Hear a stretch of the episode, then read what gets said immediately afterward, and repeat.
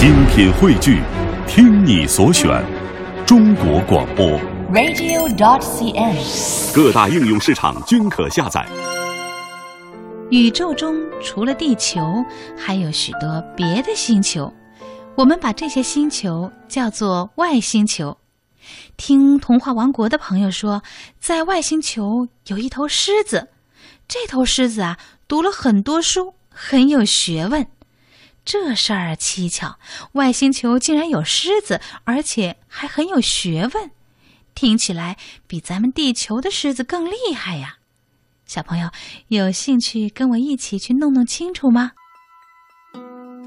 波比是一头生活在外星球上的狮子，他呀看过很多外星书，很有学问。有一天，他读了一本介绍地球狮子的书，他很高兴，他想啊，一定要去地球会一会那从来没有见过面的亲戚。几天后，有一艘从地球来的飞船经过了波比住的星球。波比连忙用太空手机和飞船联系，飞船上的宇航员答应让波比搭乘飞船去地球。飞船载着波比降落在地球上的一座城市里。幸好啊，这座城市正处于黑夜，要不，当波比走出飞船时，城里的人不知会怎样大惊小怪呢。波比走过一条街，忽然闻到了一股让自己好亲切的味道。这个味道啊，是从一家离得不远的动物园里传出来的。波比顺着那股味道，很快就找到了动物园。动物园的狮舍里住着一头地球狮子，它友好地向地球狮子打着招呼：“你好，我叫波比。”地球狮子见了波比，也高兴得不得了，好像见了老朋友一样。波比问他：“我想和你住在一起，可以吗？”地球狮子说：“好啊，好啊！”连忙啊就打开了门，请波比进来。第二天早上，狮舍的管理员来给狮子喂食。当他看到狮舍里多了一头狮子时，惊讶的连手里装肉的桶都掉在地上了。他愣了片刻，突然像发疯一样的啊啊的叫着跑了。不一会儿啊，动物园里所有的管理员都跑来了，大家围着狮舍指指点点。有人在问：“这头陌生的狮子是我们的狮子生出来的吗？”这个人刚说完，就忍不住自己笑了起来。因为这太荒唐了，哪有新生出来的狮子一下就长得这么大的呀？又有人说了，也许是从别的动物园里跑来的吧。这样一提醒啊，狮舍的管理员立刻跑去打电话。可是他问遍了所有的动物园，大家都说没丢狮子呀。管理员只好跑回来，把打电话的结果告诉了大家。真奇怪。难道天上会掉狮子吗？看着这些地球人这么着急，波比说了：“我叫波比，是从外星球上来的。不过我不是从天上掉下来的，我是坐你们的飞船来的。”波比是说了，可是对于管理员们来说，这只是一串呜噜呜噜的声音，没有任何意义。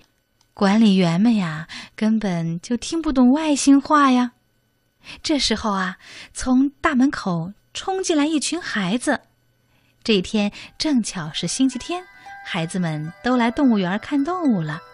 他们在来动物园的路上就已经听说动物园新来了一头狮子，因此他们进了动物园，不去看天鹅，不去看河马，直奔狮舍。孩子们挤呀挤，把那些管理员都挤到一边了。你好啊，新来的狮子！孩子们热情地和波比打着招呼，一张张小脸笑成了一朵朵小花。波比看见孩子们也很开心。你们好，我叫波比。波比向孩子们打着招呼，他想，这些孩子看起来比那些大人可爱多了。孩子们又说了：“你好，波比。”有个管理员听见孩子们叫新来的狮子波比，很奇怪。哎，孩子，你怎么知道他叫波比？是他自己说的嘛。原来呀，孩子们真的能听懂波比说话。管理员们都瞪大了眼睛。哎，那快问问他是从哪里来的？好吧，我这就问。有一个小朋友啊，站的离波比比较近，是个小姑娘。她问了：“波比，你是从哪里来的？”波比眨了眨眼睛：“我是从外星球来的，我是外星狮子。”波比好喜欢这个小姑娘啊！小姑娘把波比的话翻译给旁边的大人们听。波比说：“他是从外星球来的，是外星狮子。”大人们一听，惊讶的大喊大叫。有一位叔叔啊，一把就抱起了小姑娘，像看宝贝似的看着她。哎呀，他说他是外星狮子呀！你真棒，你能听得懂外星狮子说的话。快，再问问其他的事情吧。小姑娘又把叔叔的话翻译给波比听，又把波比的话翻译给叔叔听。她说：“波比说。”小孩子要比大人聪明。大人们一听啊，脸都红了，他们觉得好难为情啊。